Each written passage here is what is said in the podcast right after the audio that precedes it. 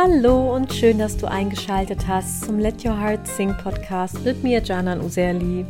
Heute zum Thema Singen und Gänsehaut. Ja, ich bin auf dieses Thema gekommen ähm, und ich finde das auch ein sehr spannendes Thema, weil meine 15-jährige Gesangsschülerin sich auf einen Wettbewerb vorbereitet hat. Also sie meinte, ich soll mir mal ihren Song anhören und ich soll darauf achten, ob es einen Gänsehautmoment gibt, denn sie bräuchte einen, unbedingt einen Gänsehautmoment. Und bevor ich mit dir meine Antwort darauf teile, die ich ihr dann dazu gegeben habe, würde ich gerne mit dir erstmal dieses Phänomen Gänsehaut unter die Lupe nehmen, denn Natürlich habe ich mich das früher auch gefragt. Wie entsteht eigentlich Gänsehaut, speziell durch Musik und kann man das beeinflussen? Denn ja, man, kriegt, man weiß es ja selber, in bestimmten Situationen empfindet man Gänsehaut oder nach dem Konzert kommt jemand und sagt, oh, ich hatte Gänsehaut. Ja, vielleicht kennst du das ja auch aus eigener Erfahrung, dass du eben auch bei Konzerten oder beim Anhören von Musik Gänsehaut bekommst. Und mit dieser Frage, warum Menschen bei oder von Musik Gänsehaut bekommen, hat sich der Forscher Mitchell Colvert, ähm, Doktorand für Psychologie mit Schwerpunkt Musik an der Utah State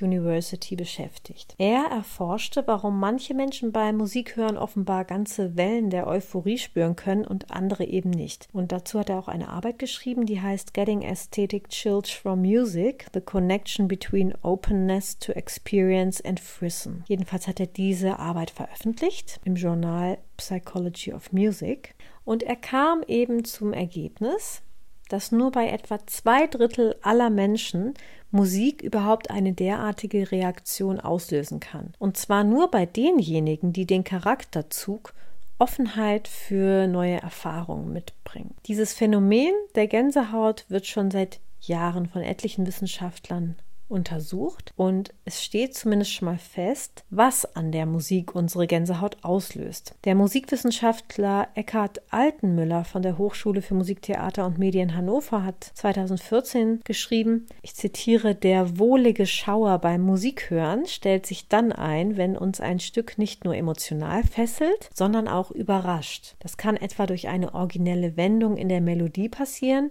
die wir nicht erwarten. Solche Dinge verletzen die Erwartungen des Zuhörers in einer positiven Art und Weise, sagt zum Beispiel auch der äh, andere, der amerikanische Wissenschaftler Colvert. Und er hat als Beispiel dazu den Auftritt von Susan Boyle bei Britain's Got Talent 2009 aufgeführt, was ja so ein Auftritt war, man hat es ihr nicht zugetraut. Also sie kam auf die Bühne und jeder hat sich erstmal gewundert, na, wer kommt denn da jetzt? Und ja, die meisten waren dann höchst überrascht, was danach passierte. Und und das ist wohl, hat er als Beispiel dafür angeführt. Gänsehaut soll auf jeden Fall Typsache sein. Also, ob du jetzt eher durch eine Arie einer Verdi-Oper oder des Beatles-Songs Yesterday oder eines anderen Songs eben Gänsehaut bekommst, das hängt hauptsächlich eben individuell vom Einzelnen ab. Und das hat Kat Altenmüller aus Hannover auf jeden Fall in mehreren Studien festgestellt. So gibt es Menschen, die besonders leicht emotional auf Musik reagieren. Und diese Menschen spielen häufig selber ein Instrument oder arbeiten auch in sozialen Berufen.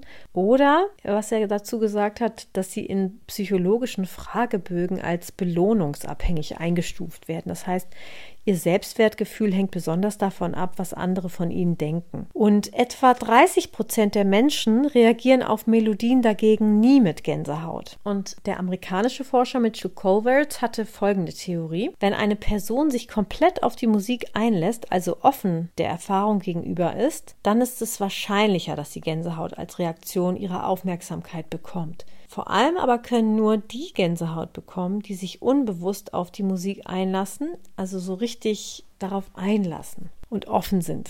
Um diese These zu prüfen, ließ Colbert seine Versuchsteilnehmerinnen und Teilnehmer an ein Instrument anschließen, das die Hautreaktion misst und spielte ihnen verschiedene Abschnitten von Stücken von Johann Sebastian Bach oder Hans Zimmer vor, weil diese Stücke besonders gut geeignet sein sollen, weil es darin viele überraschende und ergreifende Passagen gibt. Und während die Teilnehmerinnen und Teilnehmer zuhörten, meldeten sie ihre Gänsehauterfahrung, indem sie einen Knopf drückten. Und so wurde ein Logbuch dieser Session erstellt gestellt und nach einem Vergleich dieser Daten mit den Ergebnissen eines Persönlichkeitstests konnte eben Colvert diese Schlussfolgerung darüber abliefern, warum einige Zuhörer öfter Gänsehaut bekommen haben als andere. Kommen wir jetzt mal zurück zu meiner Schülerin. Ich konnte das natürlich so sehr verstehen, dass sie sich einen Gänsehautmoment in ihrem Song wünscht und es wäre ja auch einfach zu schön, wenn wir diesen Effekt bei anderen mit unserem Gesangsvortrag und unserer Musik jederzeit gezielt herstellen könnten. Aber, und das ist so ein wichtiges Learning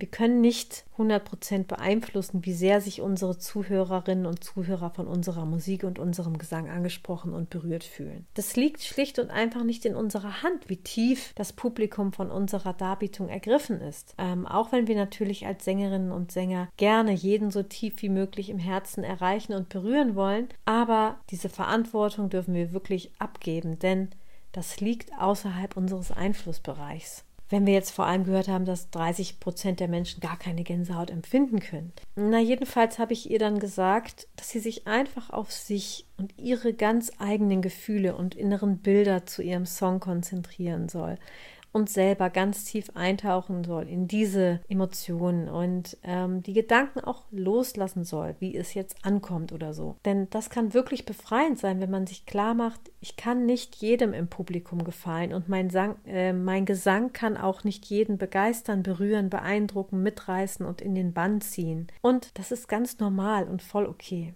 Und ich habe mich wirklich gefreut, dass ich meiner 15-jährigen Schülerin dieses Wissen schon in diesen jungen Jahren mit auf den Weg geben kann. Denn ich erinnere selber noch total gut, als ich als Jugendliche und auch junge Erwachsene die Erfahrung machte, dass Menschen nach Auftritten tief berührt zu mir kamen und meinten, ich hätte sie sehr berührt. Und das setzte mich wirklich auch innerlich unter Druck, denn ich wusste ja gar nicht, wie ich das in Anführungsstrichen geschafft hatte und wollte das natürlich sehr gerne beim nächsten Mal auch wieder schaffen, in Anführungsstrichen. Aber ja, dadurch habe ich natürlich so eine Bürde gespürt dass ich es schaffen muss, das Publikum zu berühren. Aber ich wusste, wie gesagt, nicht, wie ich das reproduzieren könnte. Und manchmal habe ich dann auch einfach vor Konzerten gebetet, lieber Gott, lass mich die Menschen berühren mit der Musik. Das war zumindest eine gewisse Form, das dann auch irgendwie loszulassen. Jedenfalls war es wirklich eine sehr große Erleichterung, als mir in späteren Jahren eine Gesangslehrerin dann genau das sagte, was ich auch eben jetzt weitergeben konnte, dass es eben nicht in unserer Macht steht, wen oder wie und ob und wie stark wir mit unserem Gesang berühren. Ich finde jedenfalls, diese Erkenntnis fühlt sich wirklich nach Freiheit an und ich das wünsche ich dir natürlich auch für deinen Gesangsauftritt. Und natürlich gibt es so bestimmte Stellschrauben, an denen wir drehen können, dass wir unsere Gefühle besser rüberbringen können, dass wir ähm, in einer Weise mit dem Publikum kommunizieren, dass es sich angesprochen fühlt. Und natürlich gibt es auch für uns als Sängerinnen und Sänger Handwerkszeug, das wir beherrschen können auf der Bühne und gewisse ja, Tricks und Tipps ähm, für all diese Themen, die dazugehören, wenn man einen Gesangsauftritt hat. Also das ist auch das, wo ich ja eben einen Kurs zu dem Thema Songinterpretation, Auftreten vor Publikum, gefühlvoll singen, Bühnenhandwerkszeug etc. eben plane und dazu habe ich, wie gesagt, eine Umfrage vorbereitet und ich würde mich natürlich sehr freuen, wenn du auch bei der Umfrage mitmachst, sofern du das noch nicht getan hast. Ich habe sie in den Show Notes verlinkt. Ja, und ich wünsche dir jetzt erst nochmal einen schönen Tag und hoffe, du konntest aus dieser Folge etwas für dich mitnehmen. Let your heart sing. Bis bald, deine Janan.